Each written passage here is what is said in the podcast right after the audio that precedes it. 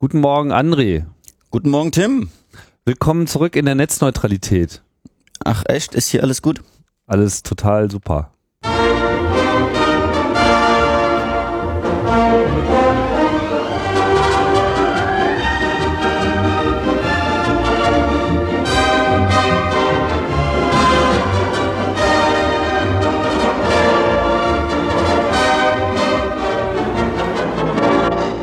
Logbuch Netzpolitik, die 99. Ausgabe. Noch sind wir zweistellig. Große Spannung, was wohl äh, beim nächsten Mal passiert. Ja. Und da Linus aber immer noch äh, weg ist, haben wir uns äh, Verstärkung geholt. Nämlich André Meister. Hallo. Hallo, ich dachte, ich bin hier zu 100. Ja, nee, ja, mal gucken, wie du dich bewährst. Nee, du warst aber weg. Ich war eine Weile weg, äh, weg aus Deutschland, nicht ganz weg aus dem Internet, weil das gibt's irgendwie auf großen Teilen dieses runden Erdballs. Zumindest in, in Spuren. Ja, in Spuren. Äh, ich war in Südostasien, habe den Winter in Schurz verbracht. Markus hat das als Strandforschung bezeichnet. Aber tatsächlich war ich erstaunt, wie viel WLAN es überall gibt. Äh, Gerade so Thailand, da gibt's WLAN an jedem 7-Eleven, Supermarkt, der wirklich an jeder Ecke ist. Äh, kostenlos, man muss sich registrieren und man darf halt nur eine halbe Stunde mit derselben Mac surfen, aber dann ändert man die Mac und äh, es gibt kostenlos WLAN in jedem. Also ich war da tatsächlich erstaunt von, ich war in sieben Ländern äh, und in fast allen gab's Internet, selbst im letzten Dorf in Laos. Ähm, ja, es geht voran. Außer Myanmar, da sieht's ein bisschen strange aus, da kostet äh, da ist die Internetpenetration in der Bevölkerung so bei zwei, drei Prozent oder so, mhm. äh, weil die so arm sind. Teilweise vor zwei Jahren hat eine SIM-Karte, eine 2G-SIM-Karte noch um die 1000, 2000 Dollar gekostet. Die eine SIM-Karte? Ja, äh, bei einem Einkommen von so 150 Dollar oder so, wenn überhaupt. Im Monat äh, oder im Jahr? Nee, nur die zu kaufen. Da war noch nicht mal ein Tarif mit drin. Ich meine, das Einkommen ist 150 Dollar im äh, Monat. Im, naja, es kommt drauf an, wo. Äh, ungefähr im Monat. Ja. Okay. Äh, mittlerweile kosten die SIM-Karten, also es kommt drauf an, wo ich gefragt habe, weil die wussten alle, äh, die meisten wussten nicht so genau, was ich meine hier mit 3G und Internet und so. äh, ich glaube, eine 2G-Karte kostet derzeit so 200 Dollar, aber Tendenz rapide sinkend. Äh, die haben gerade Ausschreibungen, die ganzen internationalen Telekom äh, Konzerne rennen die in die Bude ein und wollen dort ein Mobile Network aufstellen. Ja. Aber in dem Rest von Südostasien, Singapur und so, das 4G. Ohne Mehr WLAN als in Berlin sozusagen. Mehr WLAN als in Berlin, unglaublich. Ja. Das ist dann nicht immer frei und unüberwacht, das ist es hier auch nicht. Aber die haben natürlich auch mehr Strand, also von daher. Ja, das war ja der eigentliche Grund. Wenn wir mehr Strand hätten, hätten wir wahrscheinlich auch mehr WLAN.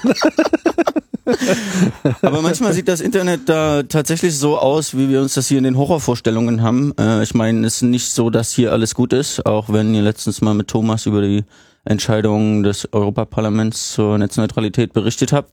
Hier wird Skype geblockt, hier wird BitTorrent geblockt im Mobile Network. Äh, in der EU wird teilweise auch in Festnetz-Internet äh, eingegriffen.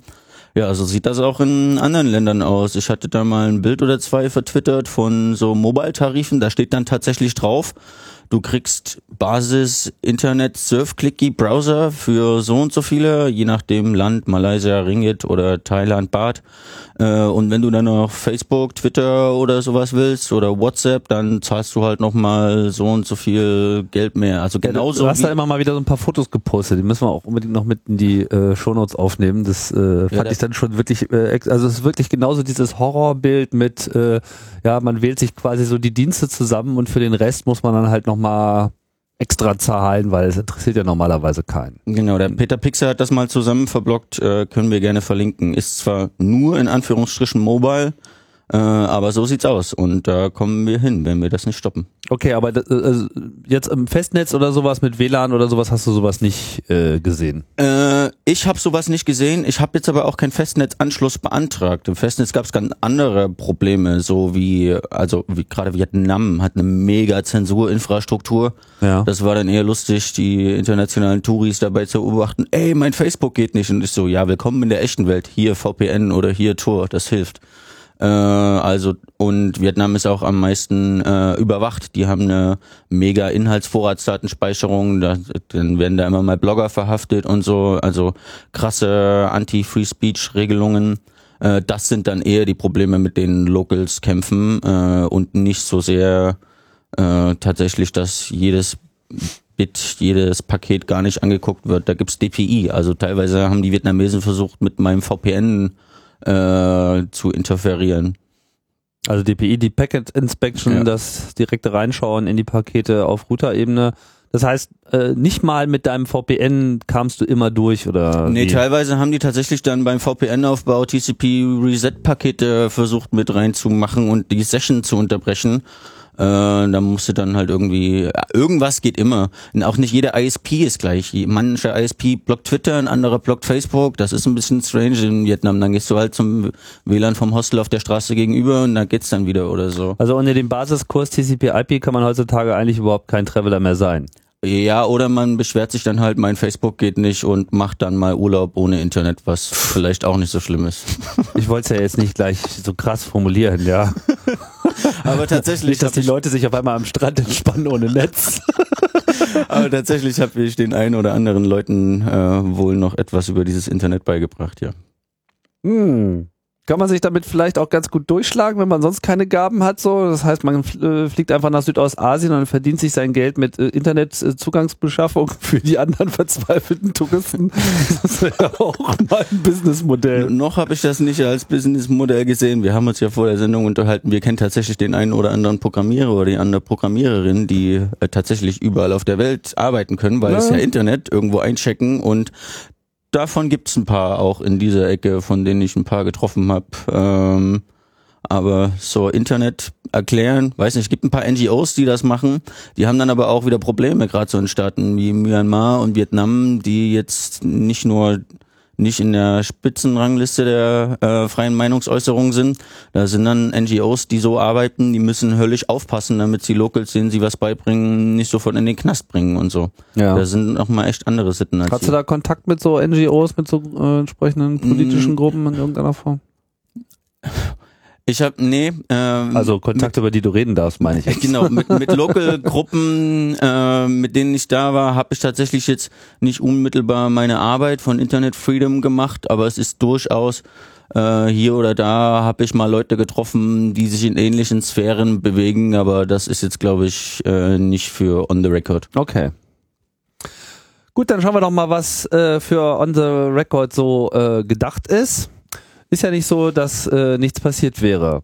Große Meldung, wir sind ein bisschen spät dran, aber dafür gut abgehangener Rückblick äh, auf europäischer Ebene gab es ein ja, erwartetes wie auch trotzdem, wie ich finde, recht erfreuliches Urteil des äh, Europäischen Gerichtshofs, dem sogenannten EuGH, zur Vorratsdatenspeicherung. Da gab es ja im Vorfeld schon die ähm, ja, viel beachtete Vorlage der Staatsanwaltschaft, ist das die richtige Bezeichnung? Generalanwalt. Generalanwalt, genau.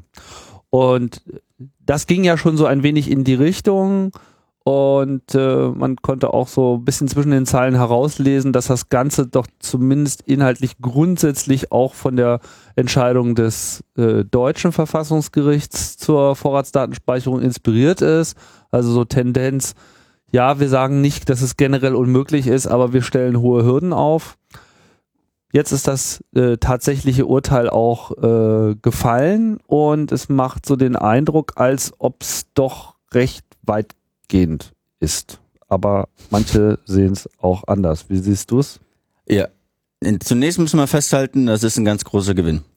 Ähm, der EuGH ist in der Entscheidung noch über den Generalbundesanwalt, das Statement, was ihr ja ausführlich zitiert habt, hinausgegangen.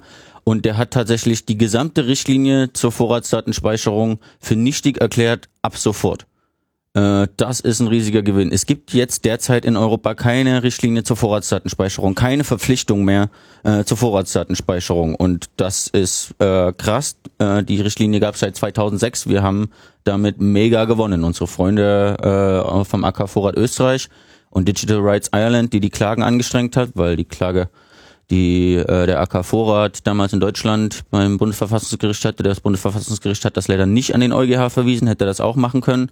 Jetzt haben uns Österreich und Irland gerettet. Äh, das ist ein ganz, ganz großer Gewinn für die Netzszene, für die ja, Überwachungskritiker in der EU. Das hätte ich vorher nicht gedacht, dass die die Richtlinie kippen und zwar sofort. Das hat das Bundesverfassungsgericht äh, Doch das hat das Gesetz auch äh, gekippt und zwar auch sofort. Äh, aber das bei der Richtlinie aber dass das eben so auf europäischer Ebene auch möglich ist, denke auch, da war sich jetzt nicht unbedingt jeder so einig. Aber es ist ja nicht nur, dass die Richtlinie nichtig ist, damit entfällt ja, im, also es entfällt ja nicht nur die Grundlage für viele bereits existierenden lokale Gesetzgebungen in einzelnen europäischen Staaten, sondern im Prinzip wird ja damit auch gesagt, wenn ihr so etwas habt, dann widerspricht das der europäischen, dem europäischen Gedanken. Also müssten sie im Prinzip all diese bereits beschlossenen Gesetze wieder zurücknehmen? Schön wär's. Ähm, jetzt wird's tricky, weil wir beide keine Anwälte sind. Äh, und ja, Nahl. Das, das Ruling ähm, liest sich stellenweise sehr gut. Teilweise hat ich dann aber auch so What the fuck Momente. Ähm, es, Staaten dürfen eine Vorratsdatenspeicherung haben. Das wurde schon in der E-Privacy-Richtlinie von 95 war die, glaube ich. Ähm, Artikel 10 ist das, glaube ich, äh, beschlossen. Und das war schon immer ein Problem dass Staaten sagen dürfen, unser Gesetz sagt, ihr, wir haben sechs Monate Vorratsdatenspeicherung, wir haben drei, wir haben zwei Jahre, was es ja auch gibt in anderen EU-Staaten, was ja mal der eigentliche Grund, der eigentliche offizielle Grund für diese Vorratsdatenspeicherungsrichtlinie war, zu sagen, wir vereinheitlichen das jetzt einmal alles. Es geht gar nicht so sehr um Terror, das äh, können wir in der Öffentlichkeit so verkaufen, aber eigentlich ist das eine Binnenmarktregulierung. Wir wollen, dass ähm, Telekommunikationsanbieter überall gleiche Marktchancen haben und deswegen soll das eine einheitliche Speisefrist geben. Die ganzen nationalen Gesetze, die teilweise vor äh, der EU-Richtlinie zur Vorratsdatenspeicherung teilweise danach erlassen wurden, die verlieren jetzt durch dieses Urteil leider nicht unmittelbar ihre Gültigkeit. Das, äh, der EuGH hat, soweit ich das als Nichtanwalt verstehe, äh, geurteilt, dass die Richtlinie gegen die Europäische Grundrechtecharta verstößt, das aber nicht automatisch heißt, dass die nationalen Umsetzungsgesetze gegen die äh, Europäische äh, Grundrechtscharta verstößen. Äh, die müssen dann an ihren nationalen äh, Grundrechte, was sie jeweils in den Verfassungen stehen haben, gemessen werden. Mhm. Wir haben in Deutschland das Glück, wir haben derzeit äh, kein Vorratsdatenspeicherungsgesetz. Alle 27 anderen EU-Staaten haben aber eins und die werden wir wahrscheinlich leider nicht überall so schnell wegbekommen. Es gibt erste Ansätze, äh, dass Schweden zum Beispiel gesagt hat, so wir verklagen jetzt keine Provider, die das noch nicht umgesetzt haben. Ja. Äh, könnte man machen und so. Es wird aber jetzt einigen Druck leider in den einzelnen Mitgliedstaaten brauchen, um zu sagen, die Gesetze, die schon da sind, die nehmen wir jetzt wieder weg. War es nicht auch so, dass Schweden äh, auch schon äh, Strafzahlungen geleistet hat an die EU oder hätte leisten müssen? Schweden wurde auch wegen langer Nichtumsetzung zu Strafzahlungen verurteilt. Äh, ob sie die geleistet haben, ist mir nicht ganz bekannt. Auf jeden Fall ist das eine der offenen Fragen jetzt nach dem Urteil, ob die noch geleistet werden müssen oder falls schon Zahlungen erfolgt sind, ob es die Kohle jetzt eventuell zurückgibt. Das gelte ja im Prinzip auch für Deutschland. Das gilt im Prinzip auch für Deutschland, wenn Deutschland noch verurteilt werden würde für Nichtumsetzung. Das ist jetzt eher unwahrscheinlich. Ah, okay. Das heißt, das Urteil hat die ganze, die ganze Richtlinie gibt's jetzt nicht mehr. Ja, also sehr unwahrscheinlich. Auf jeden Fall ist damit ja auch in Deutschland das Argument entfallen. Und äh, ja, die Reaktion in Deutschland war dann ja auch pff, ja sehr sehr bunt. Äh, zunächst einmal gab es den äh, Justizminister Heiko Maas, der ja schon am Anfang ein wenig dadurch aufgefallen ist, dass er meinte, so, ah, so VDS und so muss ja jetzt auch nicht unbedingt sein. Dann wurde er schnell von äh, unserem äh, neuen alten äh, Innenminister wieder eingenordet und dann war das, äh, klang das erstmal nicht ganz so und dann zog er sich eben auf diese Position zurück mit, naja, mal gucken, was da so äh, beschlossen wird und dann schauen wir mal. Jetzt äh, ist es die Entscheidung ja gekommen und dann meinte er dann auch erstmal so, na dann brauchen wir das ja jetzt auch nicht zu machen, weil die Koalitionsvereinbarung zwischen SPD und CDU sich ja nun explizit auf diese europäische Richtlinie bezog, die es eben jetzt so in der Form äh, nicht mehr äh, gibt. Aber andere sehen das wieder anders. Also die Polizei war auch gleich ganz schnell gesagt, das jetzt ist ja alles klar, jetzt können wir ja endlich die VDS einführen. Genau, wir danken Und die ihre Logik hernehmen, weiß ich immer nicht so ganz genau. Wir danken dem Gericht für die Klarstellung. Jetzt haben wir eine Blaupause, wie wir es richtig machen können. Ja, so lauten doch die Statements immer. Ja. Jeder bedankt sich und jeder fühlt sich selbst bestätigt. Ja, das stimmt. Im Endeffekt ist SNAFU, Situation normal, all fucked up, alles wie immer. Die Befürworter wollen die VDS weiterhin, die Gegner lehnen die weiterhin ab mit denselben Argumenten, nur äh, dass es jetzt das Argument, aber Brüssel sagt, wir müssen, äh, jetzt nicht mehr gibt. Äh, und es wird jetzt äh, sowohl auf Bundesebene als auch auf EU-Ebene ein politischer Kampf, wieder eine politische Auseinandersetzung werden, um die Zukunft der Richtlinie und um die Zukunft einer deutschen Vorratsdatenspeicherung. Scheint aber jetzt zumindest aus dem äh, Disput zwischen SPD und CDU jetzt erstmal soweit äh, der Burgfrieden hergestellt worden zu sein, dass man sagt, in dieser Legislaturperiode gehen wir das nicht an. Genau, das gab's vorgestern am Sonntag als Spiegelmeldung. Äh, da sind aber nur irgendwie aus Regierungskreisen oder so Hörensagen als Quelle gewesen. Es gibt jetzt kein, es gibt jetzt kein Statement von Angela Merkel, wir machen keine Vorratsdatenspeicherung. Ja. Und wir haben ja auch trotzdem letzte Woche äh, nicht nur die Polizeigewerkschaften, sondern auch die SPD-Innenminister haben gesagt, danke für die Klarstellung. Jetzt wissen wir, wie wir eine richtige Vorratsdatenspeicherung grundrechtsschonend machen können oder wie das immer bei denen heißt. Schonend. ähm, ja, die Befürworter wollen es weiterhin, die Gegner lehnen es weiterhin ab. Ja, okay, also ich es denke, interessanterweise geht ja die Debatte jetzt, also unsere frühere Justizministerin äh, Sabine Leuthäuser-Schnarrenberger, muss man sagen, ist ja eigentlich in ihrer äh, Position weitgehend bestätigt worden. Sie hat sich ja lange Zeit äh, gegen die VDS äh, gewehrt, aus all den Argumenten, die jetzt im Prinzip genauso vom EuGH wie auch vorher schon vom Verfassungsgericht auch so gesehen wurden. Und ihr äh, Handelsangebot in der Hinsicht war ja schon immer die sogenannte Quick Freeze Regelung. Die kommt jetzt auch wieder ins Gespräch. Das, äh, den Vorschlag von der Frau Ministerin habe ich damals ziemlich verrissen und mit Quick Freeze Plus war es da glaube ich nicht getan, weil das war eine sieben Tage Vorratsdatenspeicherung. Sonst hat man ja nichts zum Einfrieren, äh, war damals die Argumentation von ihr. Äh, geht einigen aus dem AK-Vorrat immer noch zu weit. Äh, Soweit sind wir jetzt in der deutschen Debatte noch nicht. Die haben jetzt erstmal den Schuss vom Bug bekommen und müssen sich jetzt intern überhaupt erstmal klar werden, so wie gehen wir jetzt damit um? Äh, wie sind die Mehrheitsverhältnisse? Was ist der politische Wille? Ähm, man könnte ja auch, wie wir bisher schon gesagt haben, dass man in Deutschland das nicht umsetzen soll, ehe das Urteil vom Gericht da ist, könnte man ja auch warten und gucken, ob sich die EU entscheidet, ob es eine neue Richtlinie geben soll oder nicht. Das ist auch noch nicht so ganz äh, klar. Die Kommissarin Malmström hat mal so in einem schwedischen Medium, was ich leider nur über Google Translate lesen konnte, bezweifelt, ob es eine neue Richtlinie gibt. Ja, jetzt gibt's aber auch äh, in sechs Wochen oder so neue Wahlen, Wahl, neue Kommission. Neue Kommission, genau. Ob die das dann auch so sieht, steht völlig in den Sternen. Es ist nicht ausgeschlossen, dass es im Sommer einen neuen Anlauf einer neuen Kommission gibt. Äh, es ist nicht so, dass wir die Richtlinie für immer äh, beerdigt haben. Sascha Lobo hat das so schön ausgedrückt, das sind alles Zombie, diese Abwehrkämpfer, das kommt alles immer wieder. Die Frage ist nur, in welchem Gewand. Und auch in Deutschland wird das wiederkommen. Ist die Frage, wer sich regierungsintern durchsetzen kann und auf wen nicht nur wir mit unserer ablehnenden Seite, sondern auch die Sicherheitsbehörden, mit die da auch sehr viel Druck, äh, Lobbydruck äh, ausüben, wer sich durchsetzen kann. Ob es jetzt ein Vorratsdatenspeicherung Lite, ein Quick Freeze Plus oder was es da äh, alles an äh, Namen gibt, äh, geben wird. Das werden wir in den nächsten Wochen sehen äh, und nicht nur in den Parlamenten auf unseren Publikationsmöglichkeiten, äh, auf der gegebenenfalls auf der Straße, sondern natürlich auch hier auf Netzbu äh, Logbuch Netzpolitik begleiten. Genau, machen wir. Also kurz zusammengefasst, äh, kurzfristig auf jeden Fall äh, Entspannung. Die Schlacht ist gewonnen. Der Krieg geht der weiter. Der Krieg geht weiter. genau. ja, der Krieg geht auch weiter im äh, Internet. Und zwar da, wo es keine äh, bösen Hacker abzuwehren gibt, macht man sich die Infrastruktur selber kaputt, indem man fehlerhafte Software einspielt.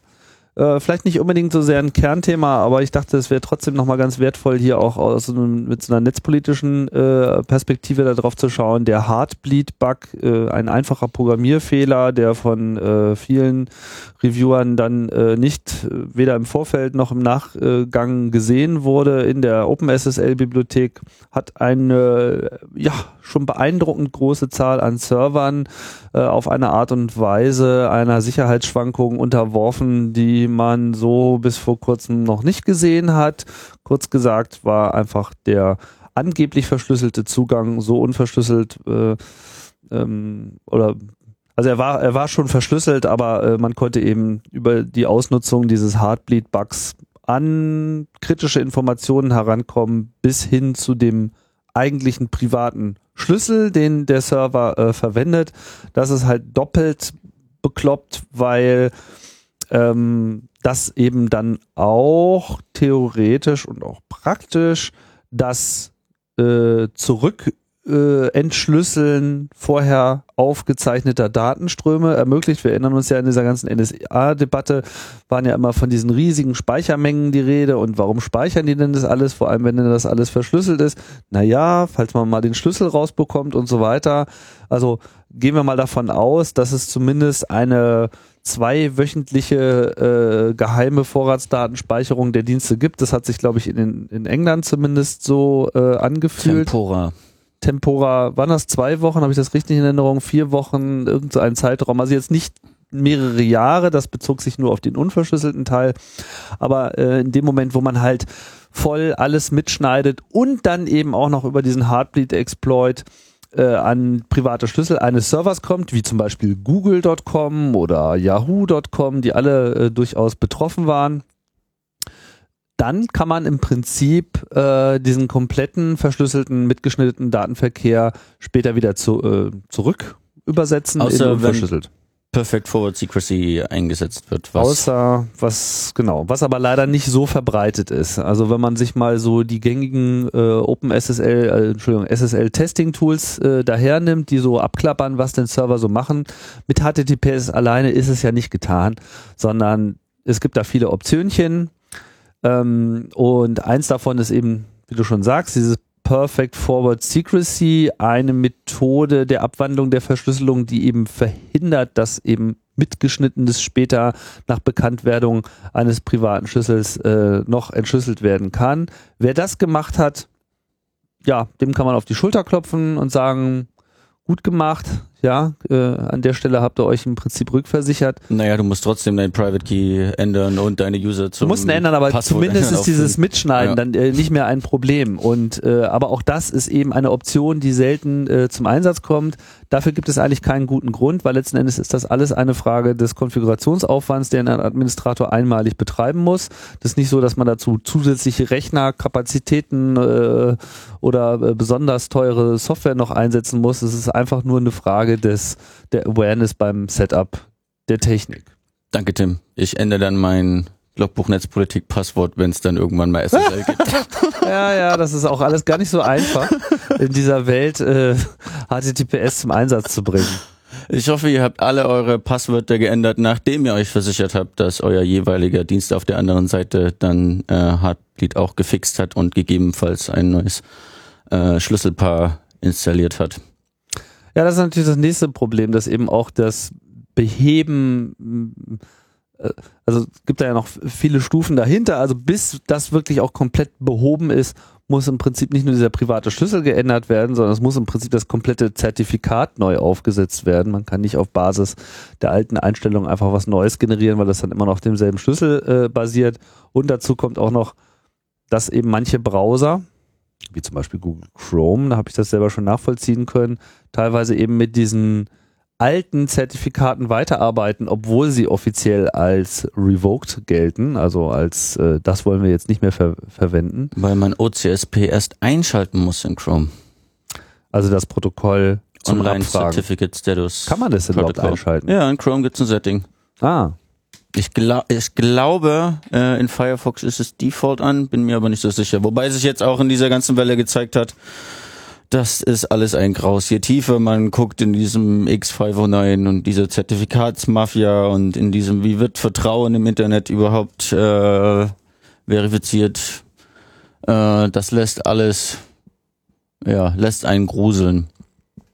Interessanter als äh, die Paranoia und Boulevardmeldungen, wir werden alle sterben, das Internet ist kaputt äh, und ja, nichts ist mehr sicher, waren ja auch die äh, Denials oder Nicht-Denials der NSA. Die Bloomberg hatte am, äh, ich glaube am Freitag oder Samstag eine Story, dass die NSA diesen Bug schon seit Jahren ausgenutzt hat, hat sich auf zwei anonyme Quellen, die äh, Insiders sein wollen, berufen. Folgte natürlich das prompt das Dementi von der NSA. Nein, wo kämen wir da hin? Würden wir ja niemals tun. Wir sind doch die guten TM.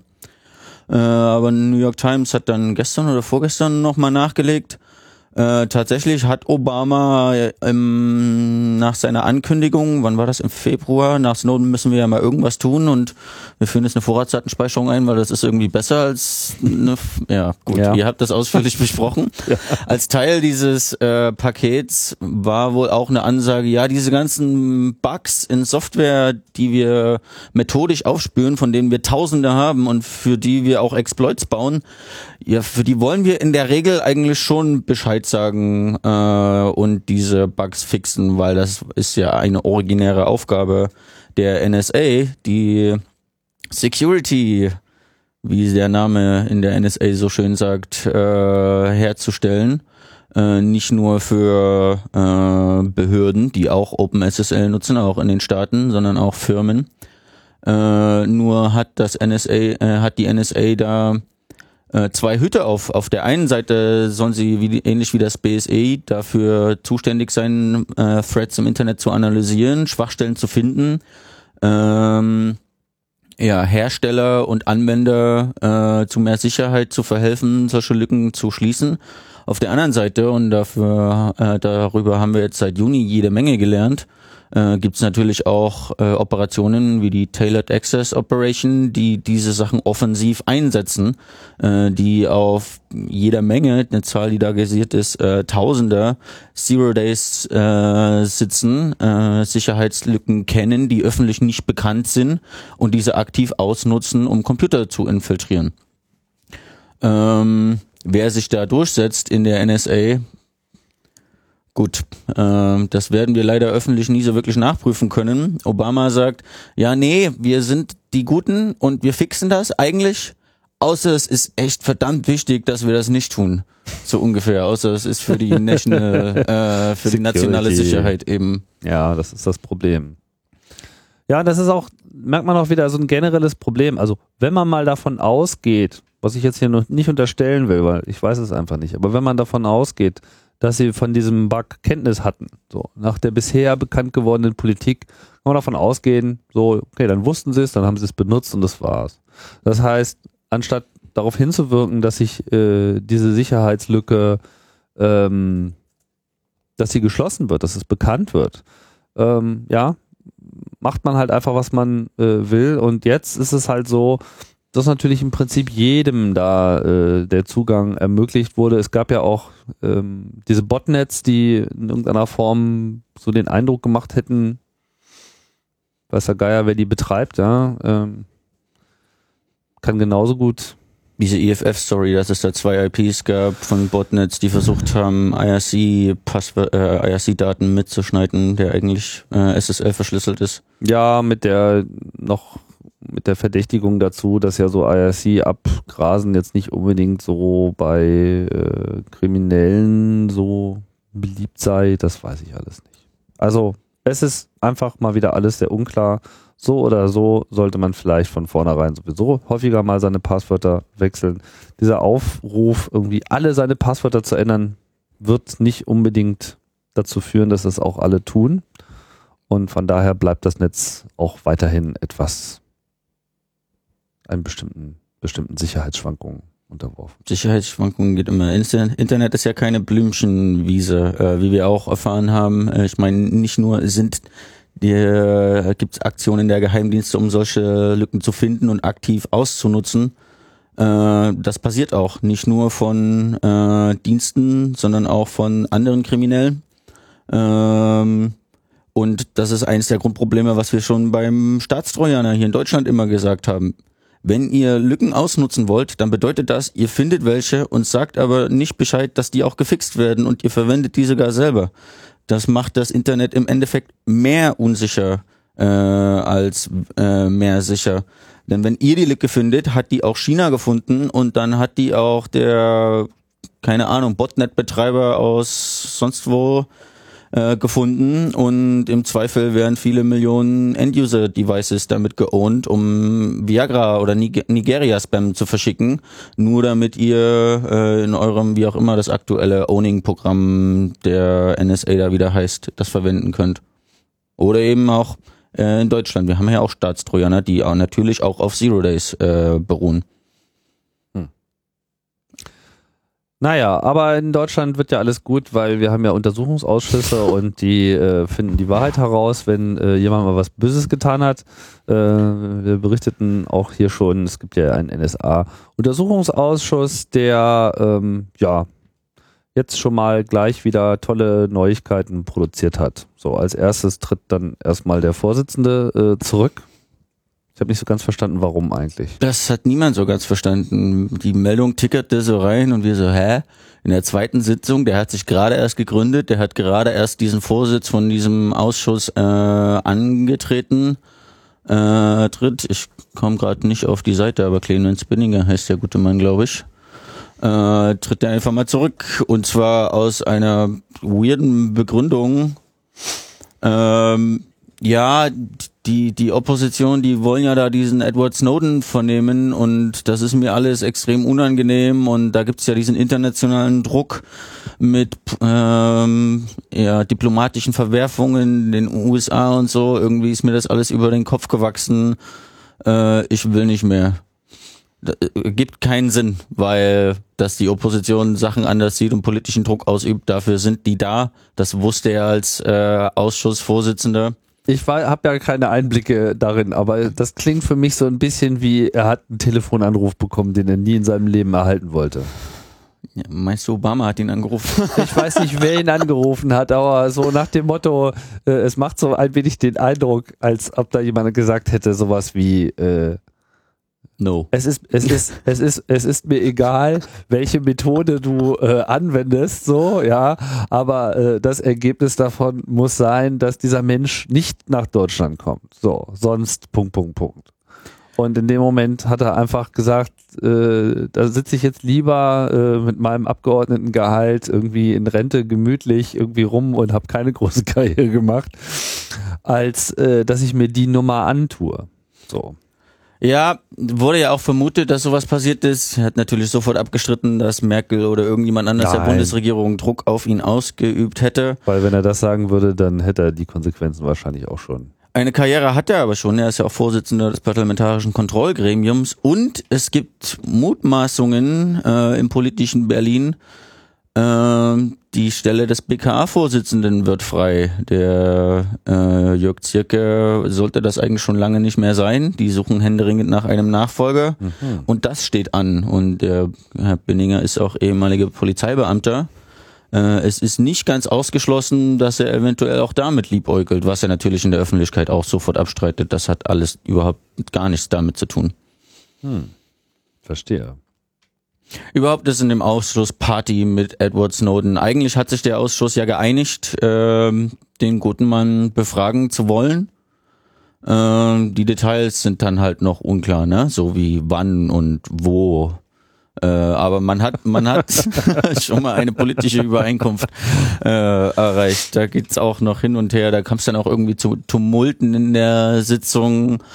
Und die Regierung ist natürlich sehr staatstragend und USA-freundlich und so. Wir können den nicht einreißen lassen, sonst ähm, reißt uns Obama den Arsch auf. Es gibt ein Auslieferungsabkommen und ein Auslieferungsgesuch, äh, das wohl auch rechtens ist. Und wenn der deutschen Boden betritt, dann können wir gar nicht anders als ihn ausliefern. Und auf der anderen Seite aber auch die Opposition äh, die sagt, Deutschland ist ein souveräner Staat und ähm, der ähm, gute Mann kann massiv zur Aufklärung beitragen und wir sollten uns von nichts und niemand einschüchtern lassen und äh, dem Menschen hier äh, freies Geleit geben. Äh, die Opposition hat angekündigt, so klang das zumindest durch, äh, notfalls die Vorladung bis zum Bundesverfassungsgericht durchzuklagen mit ihren ja, lieberweise zugestandenen Minderheitenrechten, die ja auch geändert wurden im Bundestag. Ihr hattet das auch angesprochen. Also die, zum Glück machen Linke und Grüne da Druck, äh, den guten Edward doch noch äh, in den Ausschuss und oder äh, ins Land zu bekommen. Die Frage ist natürlich, wenn er wirklich hierher kommt, darf er dann wieder zurück nach Russland? Oder darf er dann direkt vom Reichstagsgebäude äh, über Rammstein nach sonst wohin? Brasilien? Nee, ich würde dann eher, naja, es gibt ja Auslieferungsgesuchen, also Guantanamo ist da glaube ich wahrscheinlicher als Brasilien. Äh, ob das so einfach ist, ich meine, wir hatten Glenn Greenwald jetzt zu Gast, Laura Poitras ist hier, der Jake ist hier und ähm, irgendwie Sarah. Sarah Harrison äh, und für die scheint das hier Utopia zu sein, weil hier alles gut ist und der Internetfreiheitskampf ist gewonnen. Für uns stellt sich das alltäglich ein bisschen anders dar. Es ist ganz schön was zu tun.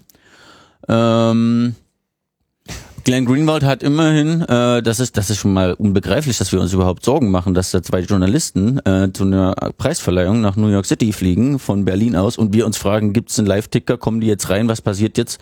Werden die sofort weggeknastet? Denen ist zum Glück nichts passiert. Glenn Greenwald und Laura sind am Freitag äh, gut in New York angekommen, äh, ohne Hassel. Aber das ist die freie Welt im Jahr 2014. Wir stellen uns ernsthaft die Frage, ob äh, Journalisten dafür, dass sie Journalismus machen, äh, nicht sofort eingeknastet werden. In, Im Zentrum der freien Im Welt. Zentrum der freien Welt, in ihrer äh, Heimatland. Äh, diese, äh, zumindest Glenn ist Bürger, ich glaube Laura ist auch Bürger. Ähm, Weiß ich gar Und- nicht. Ist ja auch Amerikanerin, ja, ne? und äh, ja, Edward Snowden, der würde ja auch gerne irgendwann mal seine Familie wiedersehen, Ja. aber dass der amerikanischen Staatsboten betritt, ohne sofort weggeknastet zu werden, ist Welchen leider Preis haben Sie denn jetzt abgeholt? Also jetzt ist ja auch noch der Pulitzer-Preis äh, verliehen worden an Washington Post und äh, Guardian für die Berichterstattung der NSA-Affäre. Ich weiß nicht, inwiefern die da jetzt konkret äh, Greenwald Portras mit einbeziehen. Das mit dem Aber welchen Preis haben Sie denn jetzt eigentlich bekommen? Pulitzer-Preis, ach so, das war jetzt erst, das habe ich noch gar nicht, das habe ich noch gar nicht gesehen. George Polk Preis, von dem ich vorher nie gehört habe. Ja. Genauso wie dem Lebensmal, Remsmal Liberty Award, äh, der am Donnerstag verliehen wurde hier in Berlin, von dem ich vorher auch noch nie gehört habe. Ja, das ist aber eine gute Gelegenheit für diese ganzen Awards äh, endlich mal wahrgenommen zu Genau. werden. Aber da- Deswegen sucht man sich dann auch den passenden Leute aus dafür. Es geht da mehr um die Awards als um die Leute. Ja, aber Glenn hat den, den Liberty Award ja gar nicht bekommen, sondern nur die äh, Laudatio gehalten. Aber immerhin, er war in Berlin und hat dann en passant auch gleich nochmal Fatz, Zeit und Tagesspiegel ein paar Interviews gegeben, in denen er unter anderem äh, auf die Absurdität hinweist. Es gibt in Deutschland einen Ausschuss, der will die Untiefen der internationalen Überwachungsgeheimdienstmaschinerie äh, Maschinerie, äh, ergründen. Und wie kann man sich überhaupt die Frage stellen, Edward Snowden nicht anhören zu wollen, weil es gibt keinen an, äh, anderen Menschen auf diesem Planeten, der sowohl dieses System so gut von innen kennt, der hat da zehn Jahre lang gearbeitet, der ist fucking Geheimdienstmitarbeiter äh, die längste Zeit gewesen, äh, als auch der hat noch nicht nur die Dokumente, die die Journalisten haben, sondern auch noch mehr Dokumente, die er noch nicht mal denen gegeben hat. Äh, und er ist einer der wenigen Whistleblower, die sich trauen, da öffentlich äh, auszusagen. Ähm, Glenn weist da richtigerweise darauf hin. Also wenn der Ausschuss Edward nicht anhören will, warum haben sie sich dann überhaupt gegründet? Das ist wirklich eine gute Frage. Also ich denke, die Posse wird uns noch eine Weile ähm, beschäftigen und ähm, wir sind, äh, wir harren der Dinge da, die da noch äh, kommen. Ja, jetzt sind wir eigentlich noch durch. Jetzt haben wir noch ein bisschen Internet, äh, netzpolitische Folklore äh, zu berichten. Es gab Big Brother Awards. Ja, die, wie drücke ich das aus? aus Negativpreise äh, für Datenschutzverletzungen. Ja. Was, äh, was wurde denn dieses Jahr für äh, preiswürdig erachtet? Ja, unter anderem, ja, vielleicht fangen wir von vorne an. Die Big Brother Awards gibt es schon ewig, auch international äh, und in Deutschland äh, macht das seit vielen, vielen Jahren schon der damals Föbut, jetzt Digital Courage.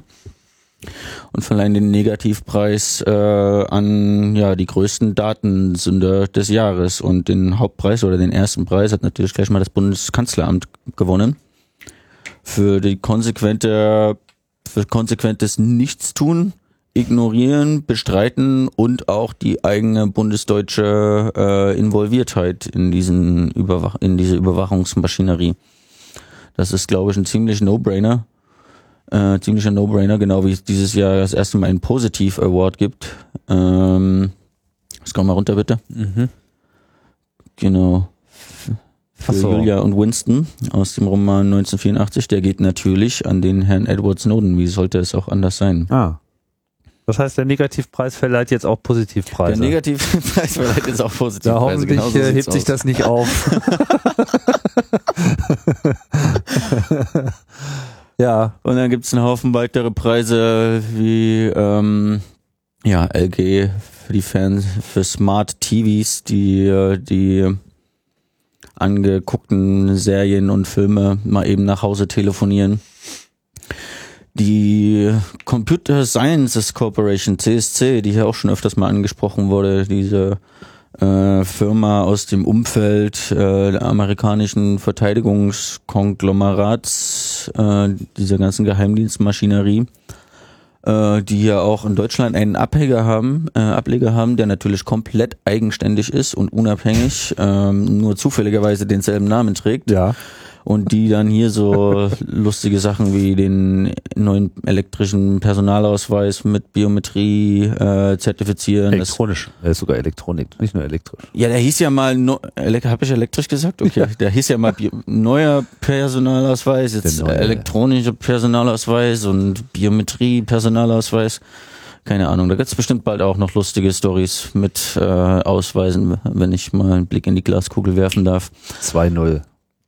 Äh, genau, und äh, die Z unter anderem der Staatstrojaner, der ja seit pff, der neue Findfischer Trojaner, der seit anderthalb Jahren oder so vom BKA mal angeschafft wurde und die jetzt evaluieren, ob sie das Ding einsetzen dürfen oder nicht. Äh, das, die Evaluation macht auch die CSC GmbH.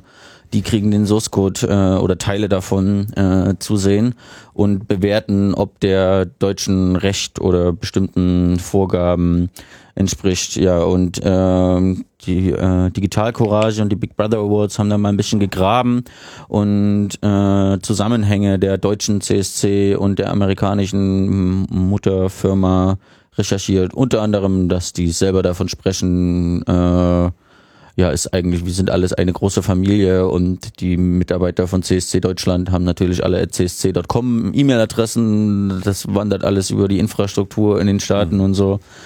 Die immer wieder ähm, ja, beteuerte Unabhängigkeit, mit der ist es wohl nicht so weit her. Surprise, surprise. Mein Fernbus musste auch noch äh, einen Preis beziehen. Ich weiß nicht, ist denn irgendjemand aufgetaucht dieses Jahr und hat sich seinen Preis abgeholt? Äh, das habe ich leider nicht verfolgt. Das hätten nicht, wir, ne? glaube ich, auf diesem Twitter mitbekommen. Äh, es passiert ja äußerst selten, äh, dass die ihren Preis tatsächlich abholen. Also bei mein mein Fernbus war es die Ausweispflicht, also dass man quasi, wenn man da mitreisen will, in dem Bus seinen Ausweis zu zeigen hat, wie man das von Flugzeugen ja auch schon äh, kennt. Ja, also man kann nicht einfach anonym reisen. Warum auch immer. Und äh, generell die Technik der Cloud-Integration in Autos, äh, ein Thema, glaube ich, was uns in den nächsten Jahren noch sehr beschäftigen wird, gerade auch im Hinblick auf die durchaus auch zu erwartende Fortsetzung von Maut-Ideen, Ausweitung auf Pkw etc., also die volle Erfassung des Verkehrs, einschließlich der demnächst gegebenenfalls sogar anstehenden Verpflichtung zur Datenübertragung. Also äh, es gibt ja jetzt auch auf EU-Ebene eine äh, Regelung, die vorschreibt, dass ähm, Autos, jetzt komme ich gerade ein bisschen ins Schwimmen, was genau die Vorschrift ist, aber äh, das können wir sp- später vielleicht nochmal nachreichen, aber der Trend geht auf jeden Fall dahin, äh, die ohnehin schon existierenden GPS-Systeme so für Notfallsituationen zu äh, nutzen und dementsprechend dann auch Vorrichtungen vorzusehen, äh, die Position dann im Unfallmoment elektronisch zu äh, übermitteln. Wir wissen alle, in dem Moment, wo solche Techniken vorrätig sind, ist es dann eben schnell äh, getan, eine Vorratsdatenspeicherung quasi im Auto vorzuhalten, steuerliche, nicht wegen Steuerbetrugs etc. und wegen der Sicherheit etc. Äh, bis hin zu einer Online-Übermittlung. Das sind alles, glaube ich, solche Szenarien, die äh, da bald drohen und das wurde hier mit diesem Award dann auch schon mal perspektivisch äh, ausgerichtet, nehme ich an. Vielleicht kriegen wir dann den ADAC fürs Internet. Ja, I, I ADAC. Ja, ja. Ja, ja. Ja. Metadaten sind auch böse, hat der Big Brother Award äh, beschlossen. Ja. Finde ich ja schade, ist ja eigentlich, eigentlich mein Lieblingswort gewesen. Ich mag ja Metadaten an sich, nur die Erfassung derselben äh, ist halt äh, durchaus problematisch. Ich mag Metadaten auch in meinen eigenen Dateien. Ja, Aber das, auch. was Metadaten von Kommunikationsmetadaten da draußen rumgeistert, das ist doch noch sensibler als die eigentlichen Inhalte. Ja, insofern ganz wertvoll, dass das auch nochmal erwähnt wurde an der Stelle, ja, dass diese Aussage mit, es sind ja nur Metadaten, äh, äh, nochmal umgedreht wird. Ja. Es sind vor allem Metadaten und das ist das Problem daran. Ne. Gut, André, ich denke, wir haben's, oder? Klar, Ausgabe 100 im Sack. Ausgabe 99. Für die 100 haben wir uns noch was Schönes einfallen lassen. Äh, lasst euch überraschen. Ähm, aber ja, es geht jetzt, sagen wir mal, noch in der nächsten Zeit ähm, etwas äh, seichter vonstatten, was die Veröffentlichungszyklen betrifft, denn es nahen jetzt einige äh, schwierige Terminlagen. Das äh, ist Ostern, das ist die anstehende Republika, das wird äh, hier, sagen wir mal, den Veröffentlichungszyklus äh, etwas in Mitleidenschaft ziehen, aber danach geht sicherlich wieder wie gewohnt weiter. Ja, und, ja, und Linus hat nichts damit zu tun. Was? Nicht, nicht unmittelbar. Okay.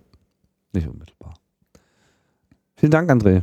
Kein Problem. Ich muss ja meinen, ja, muss jetzt Dein Thomas Score wieder auffangen, aber ich glaube, der Zug ist abgefahren. Schauen wir mal. War's wert. Das war gut. Alles klar. Und vielen Dank fürs Zuhören. Tschüss und bis bald. Ciao, ciao.